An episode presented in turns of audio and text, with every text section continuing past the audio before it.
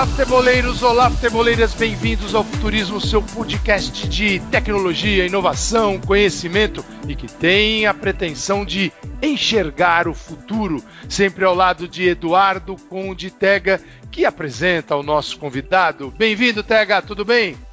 Olá, Calçade, tudo ótimo e com você? Sempre um prazer a gente, a gente falar, como você bem lembrou, com a nossa pretensão de de enxergar o futuro. E hoje com um convidado, um amigo, ele é diretor de desenvolvimento de negócios na América Latina da Microsoft e lidera os projetos do esporte aqui no Brasil. Né? É o Marden Menezes. Marden, seja muito bem-vindo. Obrigado, Tega. Obrigado, Calçade. Super animado. Gosto da, da motivação. A gente quer ser útil para essa indústria que impacta tantos milhões no Brasil e no mundo, né?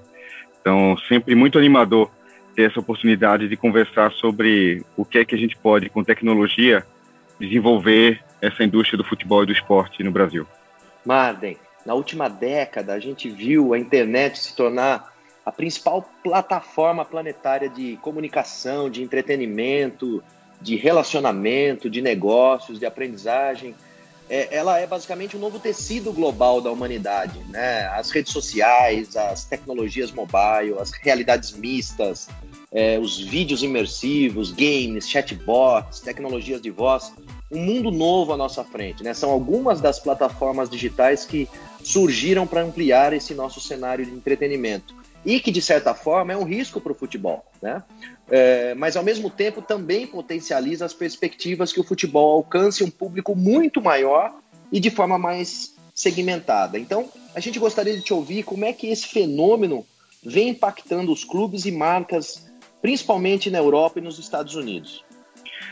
É, Tega, eu parece até um pouco de clichê, mas é, falar que a tecnologia ela tem mudado o, a forma como as pessoas interagem com o esporte há algum tempo já, né? O que eu tenho dito muitas vezes é que a tecnologia ela é o meio, ela não é o fim. Então, na prática, ela é um recurso do ser humano para se expandir, para aumentar, aumentar o alcance, é uma ferramenta.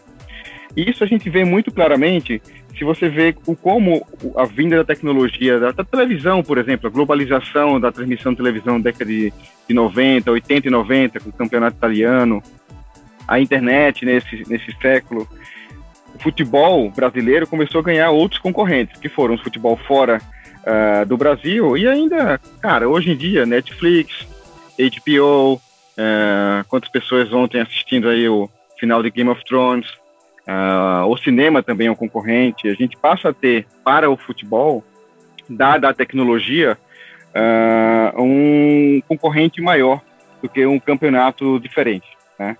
Uh, esse é um problema, obviamente, que a gente tem que tratar, mas também a tecnologia traz a possibilidade de um alcance maior. Então, eu viajo muito, dado o meu trabalho, e eu já assisti jogo de futebol do Campeonato Brasileiro em Seattle, nos Estados Unidos, no Japão, estando lá vendo o jogo, obviamente, do clube que eu, que eu torço, mas também vendo outros jogos da Europa na, na internet. Então, na prática, a gente passa a ter a possibilidade de alcançar mais pessoas. O que eu quero passar a mensagem é que o jogo mudou. Uh, parece uma frase, né? Frase mais de slogan, mas que o jogo futebol continua o mesmo, os 22 pessoas dentro do campo, mas o business do futebol mudou os concorrentes mudaram, a forma que as pessoas é, interagem mudaram. Uh, esse trabalho todo, ele dá a possibilidade de um alcance até bilionário aí, né? O Real Madrid e o Barcelona são empresas de um bilhão de euros. O que eu vejo como problema, Pega e Calçade, que, que é até é, é, é um desafio que eu trago, é que muitos dos clubes, a maioria dos clubes brasileiros, eles ainda veem o jogo da mesma forma ah, eu confesso que eu, eu fico pensativo sobre essa paixão que o latino, o brasileiro tem sobre aquilo que ele cria, né? E conversando com os clubes, conversando com, com o ecossistema do futebol, eu percebo que ah, nós temos muita paixão pelo algo físico, pelo estádio.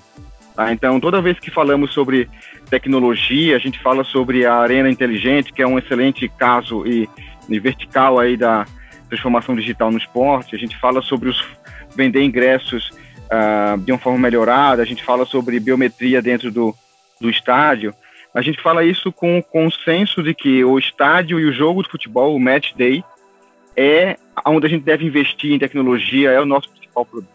Eu queria trazer como provocação é que, já que o jogo mudou, a forma que temos que olhar para ele também tem que ser diferente. Então, na prática, o que tem mudado o jogo lá fora, que tem feito os clubes saírem de algumas dezenas de milhões de euros para um bilhão de euros, não é somente dentro de campo, é fora de campo. Fora de campo é aquilo que pode expandir a alguns milhões de pessoas e não 50, 60 mil. Então, na prática, olhar para o futebol moderno no futuro é olhar para fora do campo e não dentro. E Marden, você poderia dar alguns exemplos para a gente? Quer dizer, o que que fora do campo ele pode evoluir, o que está evoluindo? Porque eu entendo bem essa visão, né? A gente é, é muito difícil no Brasil você falar de evolução fora do campo, né? Como se isso fosse uma aberração, como se isso é, fosse transformar aquele jogo que, como você diz, nós criamos, entre aspas. Mas o que, que exemplos, o que, que pode acontecer? Que mundo se apresenta para essa evolução? Eu, eu, eu, tenho um ponto até é, é, pessoal, né? Você pensar que é, se você vai para um estádio no Brasil, você tem 45 mil pessoas no estádio, 50 mil, talvez no Maracanã 60 mil em jogos uh, uh, importantes. Uh, já pensou que olhando para alguns clubes, vamos, vamos, citar o Corinthians e Flamengo, que estão em média de 30 milhões de pessoas, que o Ibope diz que as pesquisas dizem que uh, são torcedores desses clubes. Existe uma outra pesquisa que diz que cerca de 16%, 15, 16% realmente engajam de alguma forma uh, durante o ano com esse clube, que significa ver jogo de televisão, comprar ingresso, comprar camisa, comprar algum produto. Então, você pensar que de 30 milhões, 15% realmente geram dinheiro para o clube de alguma forma, direta ou indiretamente, isso já é 4 milhões e meio de pessoas. Então, se você me perguntar, ô Marden, você investiria em um ativo que impacta 45 mil pessoas ou que impacta 4 milhões e meio? Pensando de forma de business, eu deveria começar a pensar como é que eu faço que aqueles torcedores que estão fora do estádio, eles tragam interação, conhecimento, mas obviamente faturamento e uh, impacto de patrocínio. Então, quando você pensa na La Liga, por exemplo, acho que eu vou dar um exemplo, talvez um dos melhores do mundo, né? O Campeonato Espanhol, La Liga, eles se transformaram cerca de 4, 5 anos com o novo presidente na época, né, o Javier Tebas. Ele focou no Campeonato Espanhol se transformar em uma empresa de entretenimento e não só de futebol. Então, para você ter noção, hoje La Liga tem, se você entrar no site do La Liga e até o final do site, tem oito aplicativos diferentes com a marca La Liga. Tem 106 pessoas no La Liga trabalhando em Digital Services e 35 em Digital Strategy. Então, a estratégia digital toda é criada e tem gente, imagina pessoas, desenvolvedores de software dentro do La Liga, desenvolvendo aplicativos da La Liga. Então, uma coisa é você assistir um jogo de futebol no estádio, a outra coisa é você assistir um jogo de futebol na TV, a outra coisa é você ter um, um aplicativo, um joguinho no seu uh, celular chamado uh, Big Head Soccer, que é um joguinho até engraçado, que tem uns jogadores com cabeção. Você jogar Messi contra, no Barcelona contra uh, o Real Madrid no videogame e você está gerando faturamento de patrocínio, faturamento de, de compra de produtos dentro do app e até, obviamente, direito de imagem é, interação com o torcedor. Então, eu, como La Liga, sou uma marca de futebol, mas que estou gerando faturamento e impacto com o torcedor fora do jogo. O Real Madrid também, também é um caso uh, bem interessante. Esses dois casos são casos da Microsoft. A Microsoft é o parceiro tecnológico oficial do Real Madrid e da La Liga. Então, se você baixar o aplicativo do Real Madrid, eu acho um dos melhores, uh, não sendo bairrista aqui, já que foi a Microsoft que fez, né, mas um dos melhores aplicativos que tem de, de futebol, uh, de interação com o torcedor, o modelo mental ele é muito importante, Calçade. O modelo mental do aplicativo do Real Madrid é: senhor torcedor, tudo que eu fizer para você é porque eu quero conhecer mais você. Então, quando você entra no aplicativo, você pode ganhar pontos e esses pontos, na realidade, são moedas, essas coins, elas vão aumentando a um, a um momento que você pode comprar camisa, ter desconto, ou até trocar a camisa do seu avatar do Real Madrid para a camisa do Ronaldo Fenômeno em 2000 e alguma coisa. A oportunidade é que quando o torcedor acessa o aplicativo, para ele ganhar pontos, ele tem que dar informações sobre ele. Então, se ele se logar no aplicativo como Facebook, ele ganha tantas moedas. Se ele se logar como Google, ganha outras moedas. Se ele fizer mais um preenchimento de cadastro, ganha outras moedas. Se ele convidar outros, outras pessoas para o aplicativo, ganha moedas. E vai tendo interações, mas em troca de informações dele.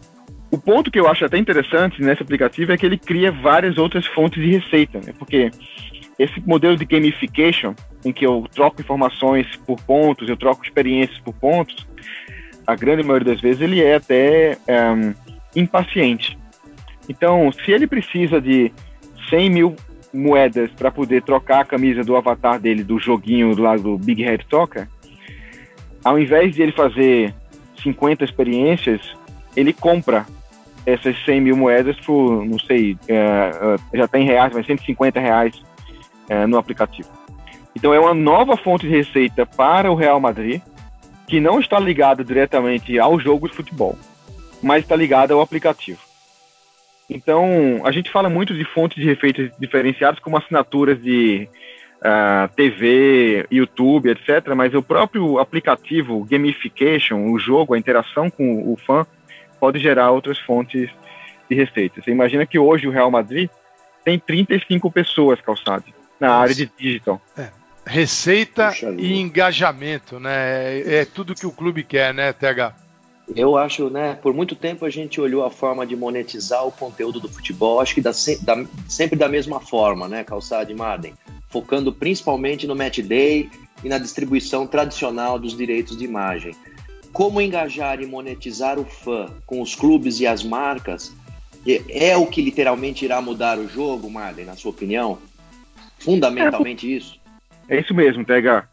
A gente falou agora há pouco que o jogo mudou e é, o business do futebol mudou. Então, a forma de olhar para ele não pode ser a mesma, né? Uh, o que os, os clubes nos Estados Unidos já fazem há um bom tempo, Europa, uh, é esse, esse foco no conhecimento, essa obsessão pelo conhecimento sobre o torcedor, né, sobre o fã. Uh, é, é, é, é, um pouco desafiador pensar assim, porque é, os clubes começam a crescer uma área que, eventualmente, aqui no Brasil ainda nem existe direito, que é a área digital. Né? O Real Madrid com 35 pessoas, uh, focado só nisso, um, um, uma área que foca muito em estudo dos dados, de como o torcedor se comporta e, através desses dados, melhorar experiências para eles Uh, você pensa que é, é, um, é uma área praticamente é, comum nas empresas hoje, que é o, a, o, o, estudo do comportamento do consumidor, mas para o esporte. Então, tudo que eu crio, acho que o modelo mental é o mais importante aqui do que a própria tecnologia. A tecnologia ela vem depois do modelo mental. Tudo que eu crio, tudo que eu faço para o meu torcedor é com o objetivo de conhecer mais sobre ele. Ao conhecer mais sobre ele, eu crio algo que ele é, o meu estudo sobre ele me indicou que ele vai querer mais. Ao ele querer mais, eu vou gerando mais dinheiro. Ao gerar mais dinheiro, eu posso reinvestir e criar mais coisas. Percebe que a história que a gente conta com, com o, o trabalho todo com os clubes é, na Europa, uh, um início com uma, três pessoas, chega a 35 no, no Real Madrid. Uh, o meu ponto principal é que o foco dos clubes ele é dentro do campo, ele é compra de jogadores, ele é o espetáculo do jogo, mas a fonte de novas receitas e aprendizado e engajamento do torcedor é fora do campo. Porque no fim do dia, ao gerar mais receitas, ao engajar mais pessoas, essas pessoas vão assistir mais o jogo e essa receita vai comprar mais jogadores e melhorar a qualidade do espetáculo. O, o ponto não é que a gente deve esquecer, obviamente, o principal porquê da existência do futebol. Mas a gente deve buscar novas formas de interagir com, na minha opinião, o principal ativo dos clubes. Né? Eu, às vezes, me arrisco a dizer isso e vou me arriscar aqui também, que, na minha opinião, os fãs são um ativo do clube mais importante do que os jogadores. Porque se você tiver o jogo mas não tiver os torcedores, o jogo não existe. Na prática, a gente tem o jogo de futebol porque pessoas querem assistir. Então, mas a gente sempre focou o estudo do futebol, o investimento dele no espetáculo, não nas pessoas, né? Uh, isso é para tudo. Todas as empresas estão passando por essa transformação agora, né? O marketing mundial está focando em, ao invés de eu focar no meu produto e tentar empurrar ele para o meu consumidor, como a internet permite uma concorrência muito maior, eu vou inverter. Eu vou estudar o meu consumidor, ver tudo que ele faz, aprender sobre os gostos dele e aí criar experiências, produtos para uh, uh, esse tipo de, de consumidor. Então, percebe que é, dá uma motivação, tag calçado, motiva uh, o que esse, esse tipo de cenário, ele é exponencial, né? Ele é infinito. Não é só vender camisa, ingressos e transmissão de TV. Você pode vender uh, qualquer experiência diferente para o torcedor, porque você conhece ele. E essa experiência, ela não precisa necessariamente ser algo ligado ao futebol é só ligado ao entretenimento. E é isso que o La Liga fez, né? Criando jogos de, de celular, oito jogos, oito aplicativos de celular diferentes para o mesmo consumidor. E nenhum deles é uh, para assistir o jogo, né? É para entretenimento, diversão, focado nas marcas do, da La Liga, né? Não, eu imagino, Marden, assim, uma reunião da, dos dirigentes, daqueles que tomam as decisões de um clube, é, baseada essa reunião baseada nesse conhecimento, baseada no fã, baseada nessa necessidade de atender a expectativa do fã, que é um ativo realmente mais importante que eu, eu não consigo trocar meus fãs, mas eu posso trocar meu time. a base é essa, né? E com, e com a ajuda dos meus fãs, e isso o Real Madrid faz muito bem, o Real Madrid é capaz de fazer isso, eu acho que é um grande exemplo. É, então, e eu imagino também, ao mesmo tempo, uma reunião é, que não leva isso em conta, uma reunião ainda que ignora todo esse processo e estabelece uma relação apenas direta com o campo e ponto final, é, deixando o seu fã de lado. Bom, agora a gente vai para os nossos embaixadores, embaixadores do futurismo. Primeiro, o JP em Munique. Olá, JP. Fala pessoal, tudo bem? JP Castilhos aqui da Alemanha. É um prazer estar de novo aqui com Tega Calçade, dessa vez com o Marden, né, que é um grande amigo. Bom, a gente está falando de, né, de fan engagement e é, e é, complicado, difícil não falar da Bundesliga, né?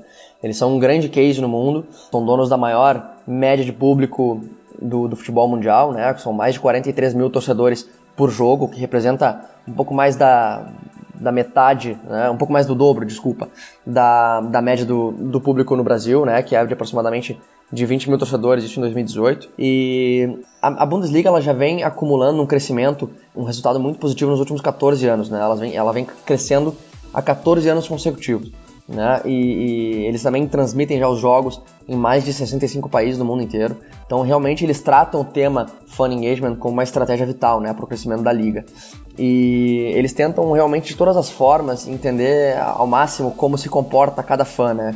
Independente da localização, independente da geração desse fã, se nasceu nos anos é, 90 até 2000, uh, é, se é uma geração um pouco mais mais velha, enfim, eles estão bem atentos a isso e, e tentam entregar um conteúdo bem exclusivo e personalizado para cada tipo de, de consumidor, né? E justamente por eles tratarem dessa forma o fã, entenderem essa diferença no comportamento deles, é, a Bundesliga ela foi atrás e foi a primeira liga esportiva aqui na Europa a fazer um, um acordo com uma startup israelense é, super conhecida já, a WSC Sports, e que eles utilizam inteligência artificial né, para produzir conteúdos né, de highlight, ou seja, melhores momentos, de uma forma autônoma e totalmente customizado para o tipo de mercado que aquele conteúdo vai ser entregue. Então, por exemplo, num jogo da Bundesliga onde tem mais jogadores brasileiros ou sul-americanos atuando, essa plataforma é capaz de entregar os highlights focado muito mais nesses jogadores sul-americanos, o que vai, de certa forma, engajar muito mais o torcedor que está no Brasil. E eles também, a Bundesliga vem já há algum tempo desenvolvendo um programa aqui que busca investir em startups que são mais disruptivas, ou que têm a promessa de entregar tecnologias mais disruptivas, justamente pensando nessa liderança em relação à inovação, eh, e a disrupção no futebol. Eles levam muito a sério, isso é uma cultura aqui na Bundesliga. Então eles estão brigando cabeça a cabeça, né, com La Liga na Espanha, com a Premier League na Inglaterra. E eles apostam muito nesse investimento nessas startups e estarem sempre olhando de perto o que está acontecendo de melhor nas tecnologias do mundo para que eles mantenham esse posto de liderança. Bom, eu vou ficando por aqui, a gente se vê no próximo podcast. Eu queria agora chamar o Fabinho lá do Vale do Silício para trazer as informações do que está acontecendo nesse, nesse lugar que é tão disruptivo quanto o Vale. Ah, valeu pessoal, um abraço. Legal, JP, muito obrigado. Na próxima edição tem mais do JP. Agora a gente vai para o Vale do Silício com o Fabinho. E aí, JP? Calçade, Tega, mais uma vez é um prazer participar aqui. Eu estou de volta depois de fazer minha apresentação final aqui na Draper University. Outro dia posso contar mais disso para vocês, como é que foi a experiência, que foi bem legal e tem a ver com esporte. Mas hoje eu vou falar da Arena, uma empresa de fan engagement que está sendo acelerada pela Plug and Play que é uma aceleradora super famosa aqui do Vale. Bom, um amigo me chamou para ir conhecer a Arena, que aliás ganhou o prêmio de empresa do mês de março, lá na Plug and Play. E quando a gente chegou lá, a gente encontrou o Gustavo, que trabalha na Arena, e ele recebeu a gente e fez um tour pelo lugar, que é bem interessante, aliás. Eu comecei a falar com ele sobre o que eles faziam e tal, e comecei a entender mais sobre o modelo deles. E na minha visão, é um modelo bem interessante e muito escalável. A Arena é uma plataforma de conteúdo em tempo real para diversos tipos de eventos. Eles começaram no esporte, mas eles estão expandindo para outros tipos de eventos, que nem o show, um festival e até mesmo política. Eles comentaram com a gente. E pensando em um jogo de futebol, eles usam inteligência artificial para pegar todo tipo de conteúdo que está sendo criado sobre o jogo e colocam esse conteúdo numa plataforma única. E além disso, eles fazem um chat entre, entre a torcida para eles discutirem o jogo, por exemplo. E nisso eu questionei ele sobre a possibilidade de colocar a aposta nesse chat. E pela resposta dele eu senti que tem um espaço bem legal para desenvolver a plataforma ainda.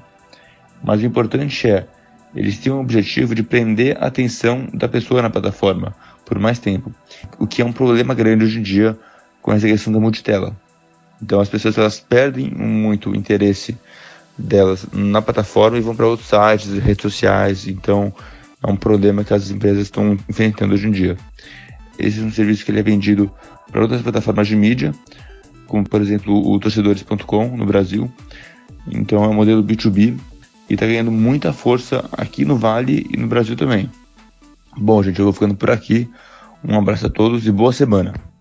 Legal, Fabinho. A gente agora volta para o nosso segundo bloco da entrevista com o Marden Menezes, falando sobre o futuro do futebol, do esporte, fora do campo e dentro do campo também. Tega! Maravilha, Calçade. Marden, é fascinante esse tema é, é, do engajamento de fãs que, que você vem abordando sobre maneira e de uma forma inspiradora desde o início do programa. E eu gostaria agora de provocá-lo em relação a um tipo de fã muito especial que todos nós, ou boa parte de nós, tem representado dentro de casa, que são os millennials, né? É, esse, esse, essa geração que nasceu depois dos anos 2000 e que consome o jogo e o esporte de uma forma completamente diferente do que dos hábitos que nós costumamos consumir ou, ou do que nossos pais e avós costumavam e costumam assistir aos jogos de futebol. Né? Eu tenho, eu dou sempre o exemplo dos meninos que eu tenho em casa. Eu tenho três meninos e é incrível quando eles estão assistindo um jogo, em especial um jogo, é, um espetáculo da, da Champions League. Eles estão também conectados com com o videogame, jogando ao mesmo tempo, com os mesmos jogadores, com as mesmas cores de camisa, inclusive falando com gente no mundo inteiro ligado no fone de ouvido, com o WhatsApp do lado é, como segunda tela, assistindo os highlights. É, é algo inimaginável para gente que tem um hábito completamente diferente de assistir um jogo de futebol. O Peter Moore, CEO do Liverpool, diz que 90 minutos é muito tempo para o Millennial ficar parado no mesmo lugar. E eu queria aproveitar esse gancho, Marden, para você nos brindar um pouco sobre esse tipo de fã especial e como os hábitos desse fã podem impactar tremendamente o jogo como conhecemos hoje. Pois é, Pega, eu todas as vezes que falamos aí sobre essa frase do CEO do Liverpool, eu me lembro, eu estava há pouco tempo atrás na Europa, uh, férias de um, de um modelo diferente, eu fui visitar uh, do Big Five, né, das cinco maiores ligas, fui visitar, fui ver jogos, estádios, vi sete jogos, Champions League, uh, PSG, Juventus, o Cristiano Ronaldo no seu, seu máximo lá no 3 a 0 contra o Atlético de Madrid, ver o Messi no El Clássico. Como torcedor foi uma experiência fantástica, mas obviamente eu fui uh, do lado de business com outros objetivos e eu me lembro muito do jogo do Paris Saint-Germain que eu tive a sorte ou para mim até uh, um pouco uh, que, que tira o foco no jogo, porque eu fiquei muito preocupado em ver como eles reagiam. Eu fiquei sentado ao lado de dois millennials, dois, dois jovens cerca de 16, 17 anos, uh, um, cada um do meu lado. Uh, e é fantástico, tá? É uma coisa muito diferente pra gente, porque uh, o jogo, o jogo ele é, ele é tão apaixonante para nós que a gente fica lá olhando para ele. E quando a bola tá fora do jogo, você vai olhar o goleiro, você vê o técnico, você vê a torcida e tudo, né? Pro Millennium, o jogo é uma parte das, sei lá, cinco experiências que ele faz durante os 90 minutos. Então, o Paris Saint-Germain é um caso uh, que eu gostei muito de, de, de, ver de estudar de conversar com o pessoal, porque o, o, eles têm uma internet muito boa dentro do estádio. E o aplicativo ele é fantástico. Então, durante o jogo, você consegue no aplicativo do Paris Saint-Germain uh, visualizar a transmissão de TV daquele jogo. Então já é diferente, você pode ver replay, você pode ir voltar e ver uh, cenas diferentes do jogo durante o jogo, dentro do estádio, com a internet muito boa. E também tem jogos dentro do aplicativo durante o jogo. Então o Millennium, ele tá postando no Instagram, ele tá falando no WhatsApp, ele tá jogando um joguinho durante o jogo. E ele tá até, é, dependendo da lei se permitir ou não, no caso do Paris Saint-Germain, você tem isso uh, com dinheiro ou sem dinheiro, apostando. Aposta é um tema que a gente vai aprofundar, tem que aprofundar muito aqui dentro uh, uh, do Brasil, que está começando a, a, crescer, mas lá na Europa é o fundamento da interação com os fãs. Então você pode apostar durante o jogo é, quem vai fazer o primeiro gol, quantas bolas vão ser na trave, se o Neymar vai fazer gol ou não. Então você tem diferentes apostas e interações com o aplicativo com dados baseados no jogo. Essa é uma cultura incrível lá fora, né? E que funciona muito bem, né, Marco? É, o, o, o ponto do, do, entreter o torcedor ao redor do jogo, mas não somente o jogo. Né? Acho que esse é o principal uh, modelo mental que a gente precisa trabalhar uh, para, para os milênios. Né? Eu me lembrei de um outro. Eu, eu sou fanático pelo que os clubes europeus têm feito com as interações com os, com os fãs. É, um outro modelo é o modelo do Manchester United, que me lembra você assistir uma corrida de Fórmula 1. Né? Se você vai para uma corrida de Fórmula 1 baixar o aplicativo da, da, da, da, Fórmula 1 e pagar a assinatura premium lá, você tem acesso a todos os dados dos sensores dos carros. Então você sabe onde o carro está, como é que está a gasolina, como é que está a velocidade. Você tem uma, uma segunda tela dentro do autódromo. Né? Você está no autódromo, mas você tem todas as informações sobre a corrida e, sendo muito honesto, assistir uma corrida de Fórmula 1 sem, sem o aplicativo e com o aplicativo é completamente diferente. Então o Manchester United fez a mesma coisa. Todos os dados sobre os jogadores, o quanto correu, o quanto chutou, uh, o mapa de calor, que normalmente os, os clubes usam internamente uh, para discutir performance, o, o time de fisiologia, isso tudo usa para uh, preparação dos jogadores, o Manchester é, permite que o, o, fã veja isso durante o jogo. Então é fantástico você, você começar a dar informações para o fã. Obviamente tem diferentes formas de monetizar isso, né? inclusive como a Fórmula 1 faz de uh, prover uma, uma possibilidade de assinatura. Mas uh, o jogo ele é uma parte das quatro, cinco experiências que estão acontecendo durante os 90 minutos. E te garanto, uh, se não tiver isso, o Millennium ele não assiste o jogo. Né? É, o que a gente mais discute até sobre o Millennium é a quantidade de fãs de futebol, ou do Cristiano Ronaldo, ou do Neymar, ou do Messi, que não assistem jogo. Eles veem os highlights no YouTube, mas eles seguem nas redes sociais, eles veem as propagandas, eles jogam os jogos, eles jogam uh, no FIFA, no Pro Evolution Soccer uh, com esses jogadores. Então, uh, a interação do novo fã, ele, ele é muito mais uma expansão do clube do que somente no clube. Acho que para descrever melhor é o, o novo Millennium, o Millennium Fan, ele segue o jogador muito mais que o clube. É, é Calçade, é, um, é um termo, é um termo, o fan analytic é um novo termo que vem se usando muito, né, Calçade? Que é esse fã que não se contenta apenas com os dados e os 90 minutos gerados da partida. Não, e esse fã é esse fã, ele é um fã realmente consumidor de highlights. Quer dizer, é uma mudança na, na forma de se relacionar com o conteúdo gerado pelo jogo. Então, se quem produz o jogo, quem é o, entre aspas, o dono do jogo, se não se voltar para isso e não tentar entender o que uma geração, como ela consome o jogo. Aliás, essa palavra é uma palavra maldita, né?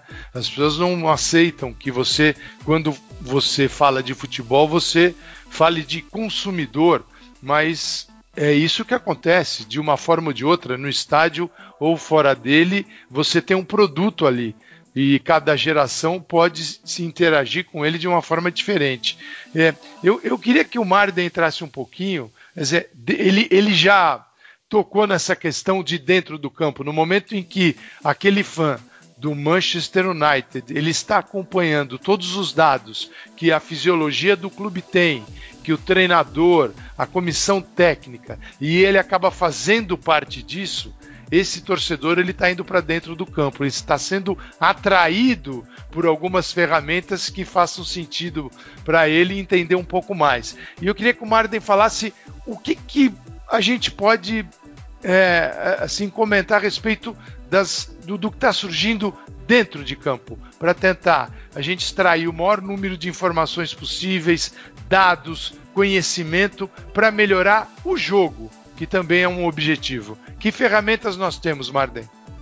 Sabe, Calçade, o, o, o, o grande lema hoje da tecnologia, nesse processo de transformação digital, é que os dados são o novo petróleo, né? A nova energia mundial que vai acelerar a, a humanidade é, é, é, o dado, é a quantidade de dados e informações geradas.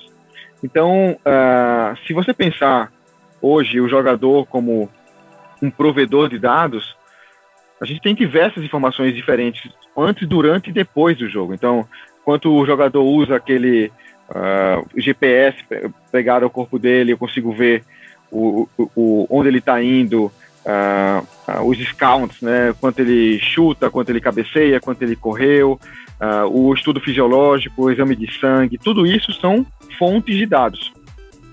Então, se você conseguir, que é o que a tecnologia da Microsoft permite, e, e a gente tem aí trabalhado pro próprio Real Madrid, Benfica é um caso importante também, Chelsea, uh, temos discussões aqui no Brasil também ainda uh, uh, não posso publicar, mas quando você foca em consolidar todos os dados de um jogador em uma única informação ou em um único uh, local de dados, eu estou tentando não falar palavras técnicas, você começa a correlacionar informações, né?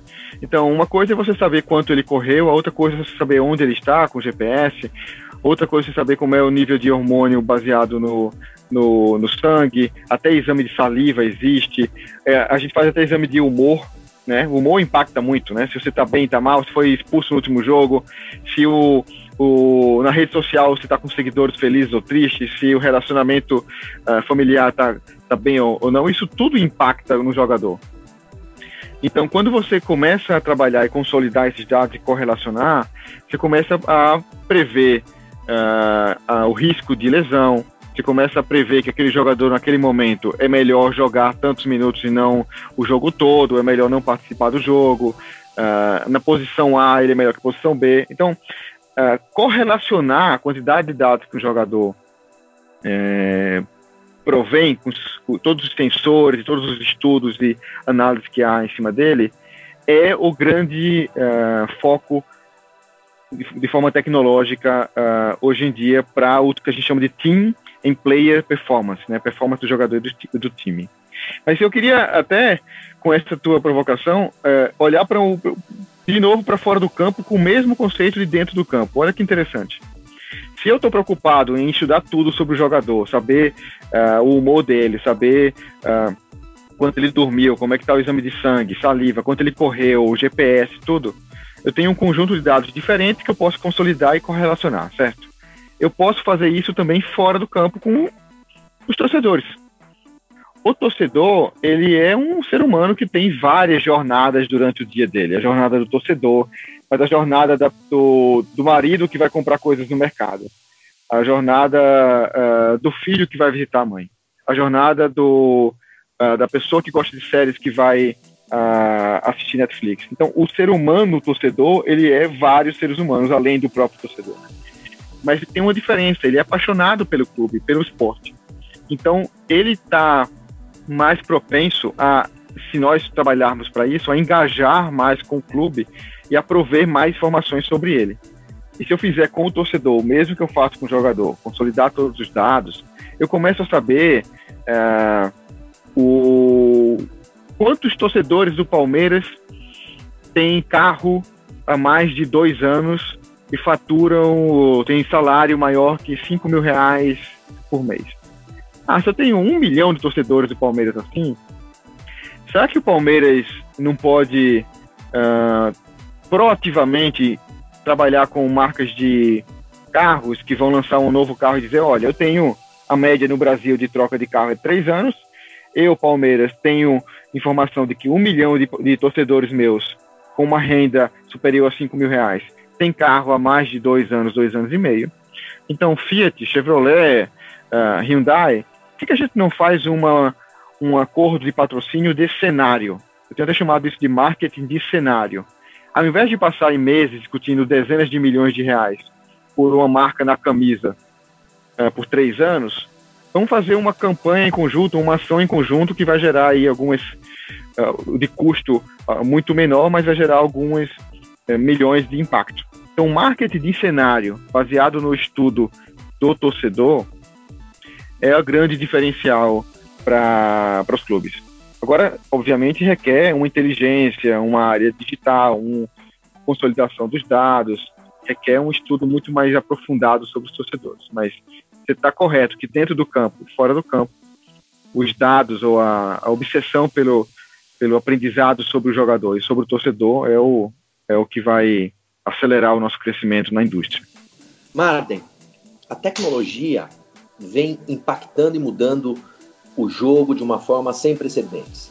E como o próprio Calçade nos, nos deu uma pista no início do programa, no Brasil a gente ainda vem lidando da mesma forma é, é, tradicional com problemas antigos.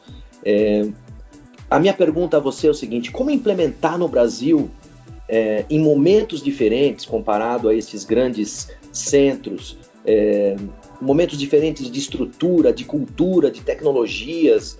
É, por exemplo, né, hoje a gente tem uma cultura de dados, ou melhor, uma inteligência de dados é, em, é, nesses exemplos que você deu, que são completamente ainda é, distantes da maioria dos, dos trabalhos realizados ainda no Brasil.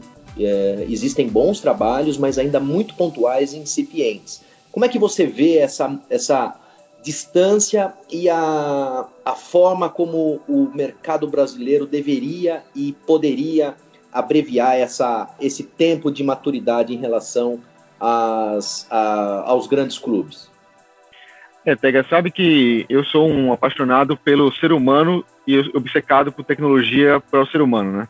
Então, se você pensar, o modelo mental ele é mais importante nesse momento, porque foi o que revolucionou todos os grandes clubes e marcas lá fora, né? Que é eu passo a tratar o meu fã, o meu torcedor, como um ativo mais importante. Eu passo a, a buscar conhecer mais sobre ele e dar para ele a melhor experiência.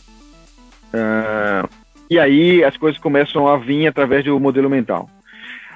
Eu te dou esse exemplo porque uh, eu estava discutindo até com um grande patrocinador aqui no Brasil, a gente estava conversando um pouco sobre como acelerar esse processo de uh, gestão de dados, engajamento do torcedor, como melhorar o relacionamento dos clubes uh, com os torcedores. E é um consenso, foi um consenso nosso de que tem muito aprendizado vindo da Europa, mas como pouca coisa é feita no Brasil, a gente não precisa de uma de um canhão para a coisa realmente começar a acontecer, né? Se o início vier do modelo mental de que o fã é importante aqui na história, o torcedor, eu quero aprender sobre ele, eu quero prover mais ferramentas para ele, para ele começar a me prover é, é, informações e engajamento. E o mais importante de tudo, aí a gente tem a lei, lei de proteção de acesso aos dados e, e tudo mais, o opt-in, né, a escolha do fã. Eu quero que o Flamengo é, me conheça, eu quero que o Palmeiras, que o Corinthians, que o São Paulo me conheçam. Quanto mais você fizer ações para o torcedor na busca de que ele te compartilhe informações, ele provavelmente tem uma, vai te dar o opt-in rapidamente, porque ele é um torcedor, ele é um fã. Não é, é diferente o, o Tega passar a uh, dizer, olha, empresa XYZ, Magazine Luiza, pode estudar sobre mim. E outra coisa, um torcedor corintiano dizer, olha, Corinthians pode estudar sobre mim. É muito mais provável, é um impacto, uh, uh, perdão, é uma facilidade muito maior para o torcedor dizer, sim, eu quero que o Corinthians me conheça. Eu digo isso porque isso é o fundamento do projeto autofundeado, Tega. A gente precisa buscar no Brasil, para funcionar, o projeto autofundeado. Eu faço um projeto pequeno, cujo foco é, conhecer, é, é aquisição de novos torcedores, ou aquisição de dados sobre torcedores. Ao ter esses dados, eu simplesmente é, uso esses dados para criar uma nova experiência para outros torcedores ou mais torcedores, e vai, isso vai pagando o preço do próprio projeto. Então, o modelo mental de que eu preciso buscar mais dados sobre o torcedor, tratá-lo como consumidor, é a primeira coisa. Segunda coisa é fazer isso com projetos autofundeados. O custo do projeto ele, é, ele tem que ser menor do que o ganho que ele vai dar. Fazendo esse, esse ciclo virtuoso, a gente consegue crescer essa área. É exatamente como o Real Madrid fez, tá? Então essa área começa a se pagar.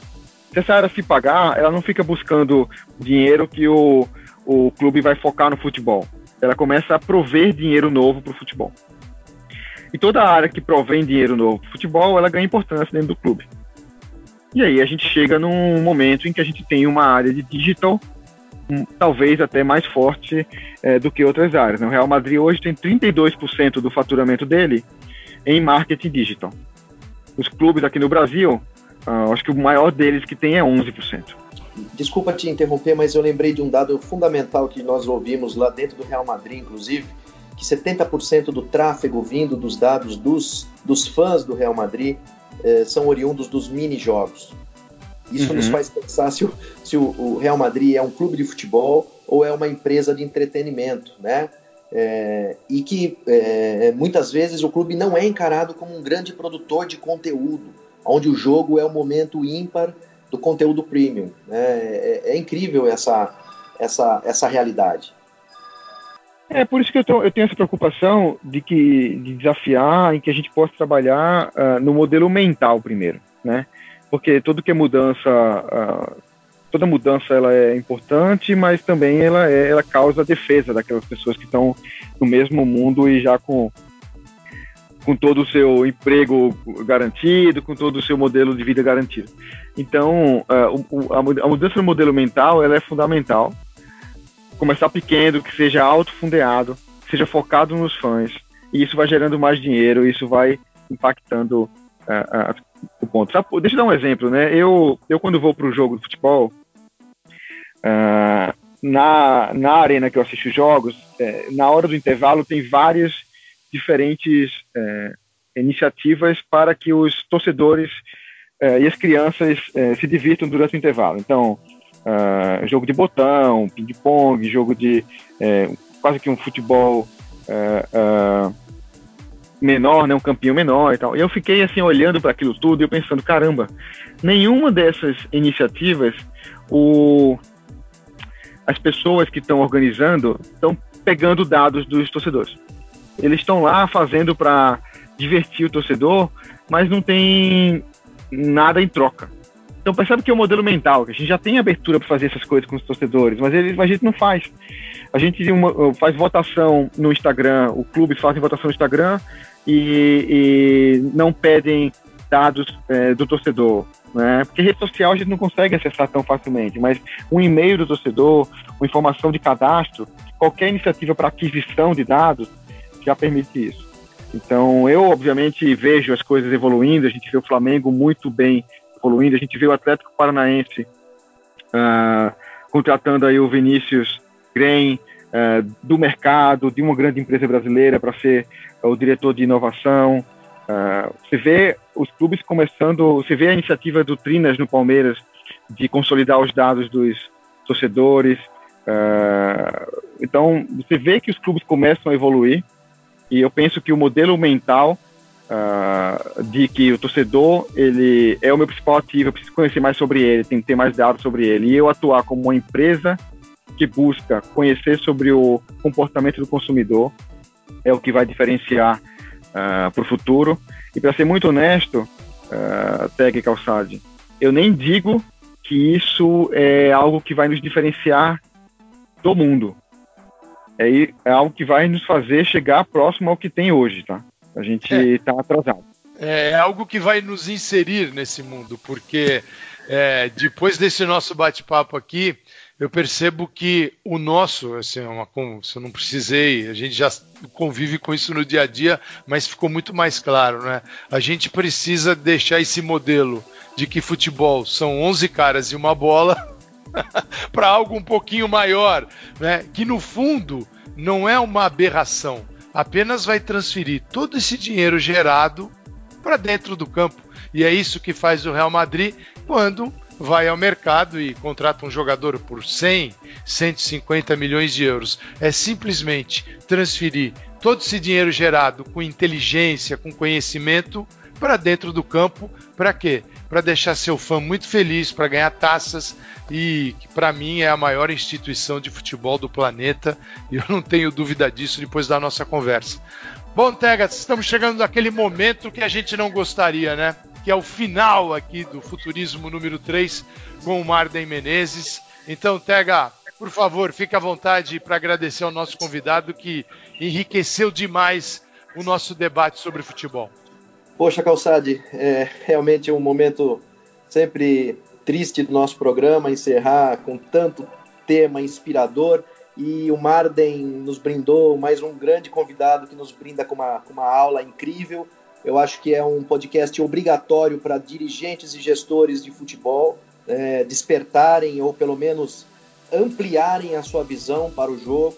E a gente queria te agradecer muito, Marden, por esse tempo precioso e por essa aula é, no nosso futurismo. Muito obrigado, amigo.